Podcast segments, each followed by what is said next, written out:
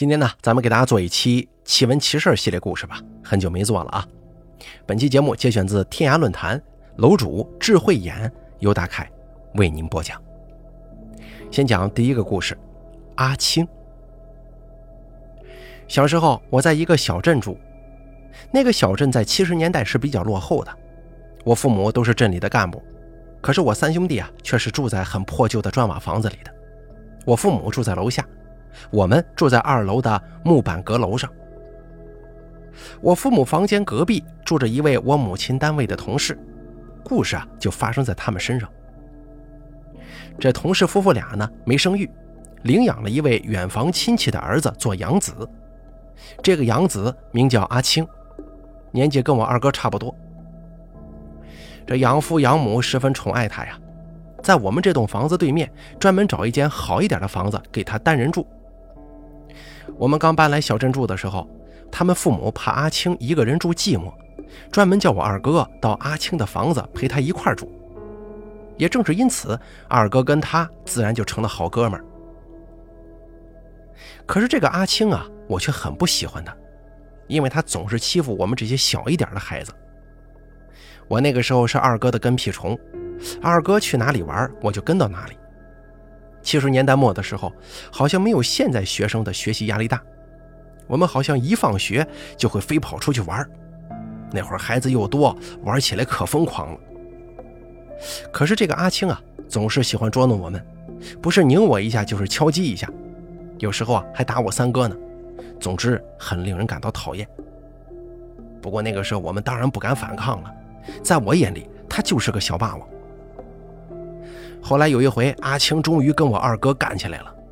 当时我年龄小啊，一直不知道到底是什么原因，这么要好的哥们竟然会打起来呀。前几年我问我二哥原因，我这才知道的。那天晚上，阿青跟我二哥等几个哥们，带着我跟三哥一起在外头烤火，不知谁开玩笑，冲阿青扔了一颗石子儿。阿青大怒之下，以为我三哥捉弄他。就抓住三哥的头发，猛扇他耳光。一看这样，我二哥当然不干了呀，就跟他干起来了。我二哥后来回忆说，其实他早就看不惯阿青的蛮横和娇惯，只是他养妈呀是很惯他的，每每对我二哥说多护着阿青，所以他总像是欠了阿青一份情一样。常看到他欺负我们，他总忍着不发。不过那回阿青做的实在是太过分了。竟然当着二哥的面殴打弟弟，所以就跟阿青打了起来。那一仗打得很激烈啊，足足打了半个钟头，还是大人过来才劝了架的。第二天，阿青的养母拦住我母亲，足足骂了半天，还说阿青的手都肿了，要我妈赔这个汤药费，搞得我妈又是赔礼道歉，又是拿这个万金油给阿青擦伤。不过我二哥可不理会这些。到阿青房子里抱上自己的被窝、枕头，扭头就上阁楼了，一声不吭。母亲要二哥向阿青道歉，二哥当然不肯呐。结果二哥被母亲骂了半天，而阿青养母对二哥更是恨之入骨。从此，阿青就不再跟我们玩了，也不再跟我们一起上下学了。从那以后，阿青一家对我们家也是不理不睬。半个多月之后，阿青的母亲忽然找上门来，对我妈跟二哥大骂一通，还说以后一定要把我二哥痛扁一顿。原来啊，阿青上学回来的时候，被几个农村学生痛打一顿，人被扔在水沟里喝了黄汤。回来的时候，阿青不仅浑身像落汤鸡一样，而且被打的是鼻青脸肿。前几年谈及此事。我问二哥是不是他找人干的呀？二哥坚决否认。他说：“阿青这个人呢，被他妈妈宠坏了，在学校里也是十分骄横，经常欺负同学，尤其是看不起农村的同学。人家早就对他咬牙切齿了。只是以前呢，他跟我二哥这几个哥们在一块上学放学，人家奈何不了他。后来这不二哥跟他闹翻了吗？阿青自然就落了单。”他一个人上学，人家一看就他一个，那上去不就揍他呀？不过打他的人，二哥倒是知道是谁。从那以后，阿青就转学了。他妈妈怕他再挨打，就让他转到别的学校去了。不过听说在别的学校里，阿青也经常被孤立，人缘不好。再后来，阿青的养父得了鼻咽癌死掉了，我家也搬到了另一个城镇住。阿青的事情我们就没什么消息了。二零零五年，我从外地探亲回家，与二哥谈起儿时的轶事，忽然想起了阿青，我就问二哥是否知道阿青的情况啊？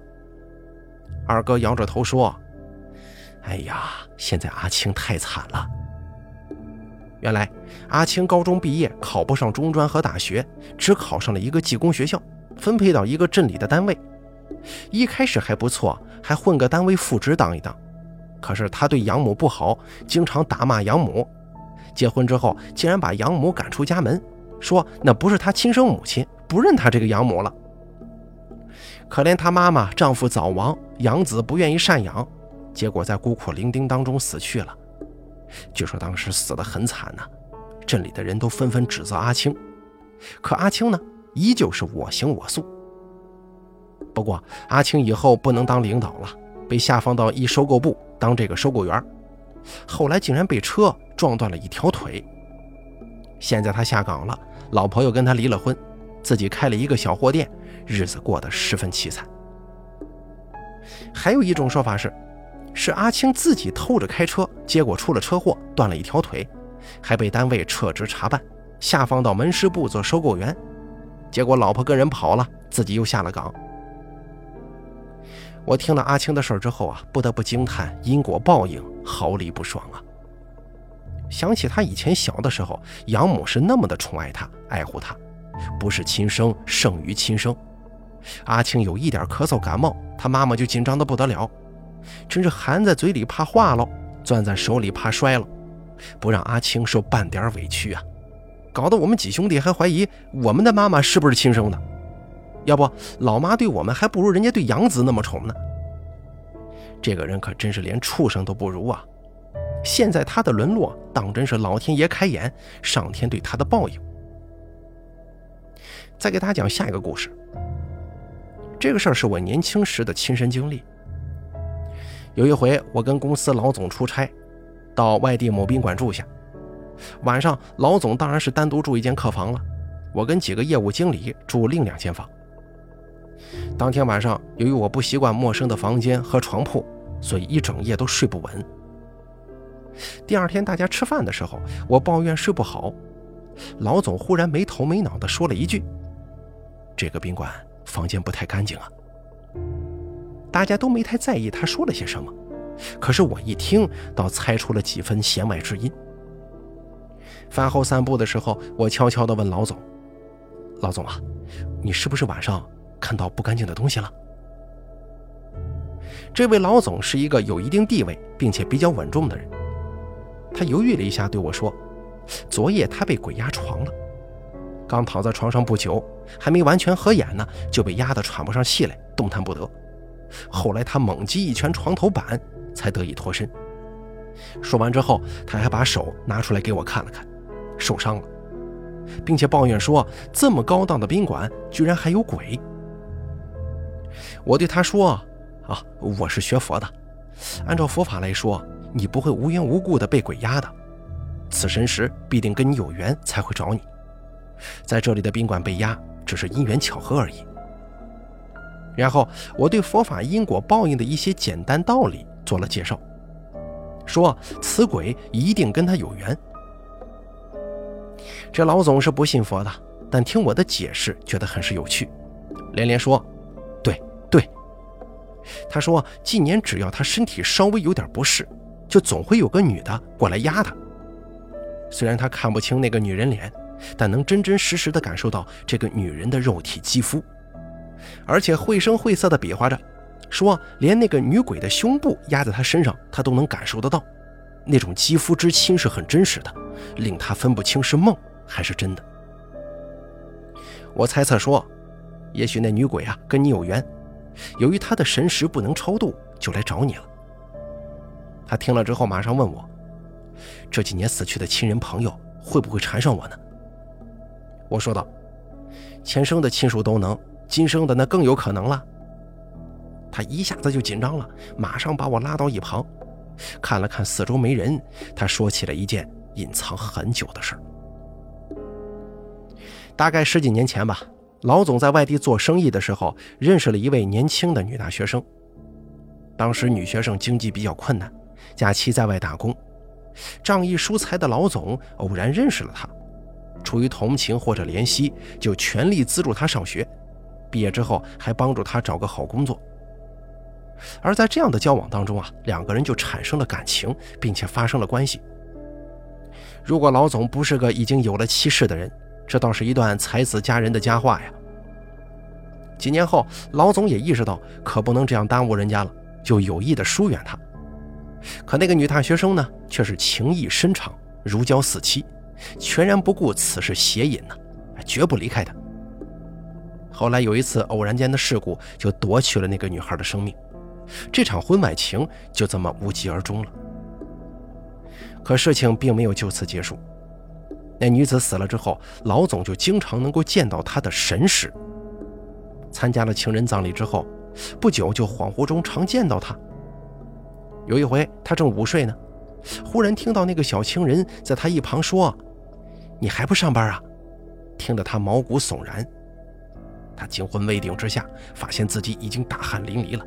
身体情况也是越来越差。一开始他以为是自己思念过度，后来发现不对劲儿啊，就请人想办法驱鬼之后，才没看到那个女子的鬼魂了。后来这个事儿将近十年过去了，老总以为自己可以平安无事，想不到那女子的神识从来就没离开过他，只要他身体稍有不舒服，就会过来缠着他。虽然他经常被鬼压床。但还不懂这是淫邪带来的情孽呀，而这次呢，我是一语道醒梦中人了。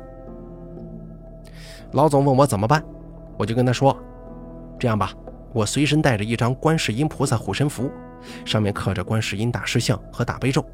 今晚我到你房间里诵念一遍大悲咒，并且把此大师像供奉在床头桌面上，或许能有效的。”晚上到了他房间之后，我供上观世音菩萨像，然后诵读大悲咒。不知道是我心理作用，还是房间空调冷气的原因，才念诵到一半，就感到一阵阴风冷气袭来，浑身不自觉的就起了一层鸡皮疙瘩，吓得我不由打起精神，高声诵读，以壮胆色。终于诵完了两遍大悲咒，不知道管用不管用啊？第二天一早。他一见我就把我拉到一边，悄悄地说：“昨天晚上虽然不再被鬼压床了，但是我一夜都不能入睡呀。那天夜里，我总是感觉有人在我床前走动，有时候刚一合眼，就会被床前的窸窸声响给惊醒，起来找吧又没啥东西，就这样迷迷糊糊到天亮了。”我听了之后是又惊又喜呀，惊的是此人孽障。竟然如此深厚，那女子鬼魂还是不肯离开他。喜的是，我的大悲咒威力毕竟还是起了点作用的。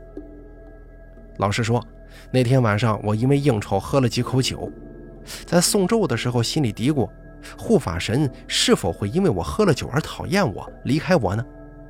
想不到才诵了两遍咒，鬼魂就不敢靠近老总的床边半步了。当然了，也许是观世音菩萨的护身符发挥了作用呢。出差回来之后，我知道老总肯定会找法师解决这个问题。不过这种事儿不会让我这种下属知道太多呀。现在很多人对婚外恋不以为然，甚至作为时尚。但这种事儿从本质上来讲就是一种邪淫，对自身的福德损害很严重。老总现在还是鬼魂纠缠，及时处理还来得及，否则今后精气神必然受损，寿元必减。以后是否有更大的祸害，那就难说了。所谓万恶淫为首，淫邪的东西千万别试啊！再给大家说下一个故事，这个事儿是我的亲身经历。大学即将毕业，我跟另一个同学到一个建筑工地实习。